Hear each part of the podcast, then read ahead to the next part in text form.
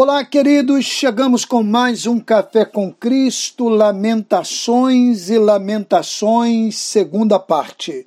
Não seria nada absurdo o livro de Lamentações de Jeremias se chamar Esperanças de Jeremias. Sim, ao contrário do que sugere o nome do livro, sua mensagem é carregada de esperança. Preste atenção nos versos 22 a 25 do capítulo 3, na nova tradução linguagem de hoje.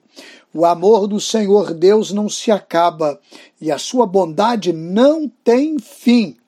Esse amor e essa bondade são novos todas as manhãs e como é grande a fidelidade do Senhor. Deus é tudo o que tenho, por isso confio nele. O Senhor é bom para todos os que confiam nele.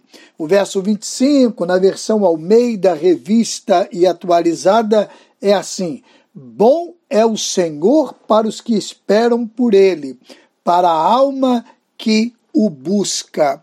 Quem perdeu a esperança não consegue enxergar no momento de tragédia a bondade do Senhor e não é capaz de corajosamente declarar que o melhor caminho é esperar pelo Senhor.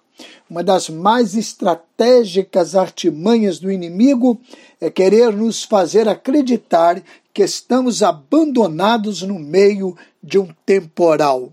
É exatamente nessas horas que a bondade do Senhor mais se manifesta. Basta crer e enxergar assim.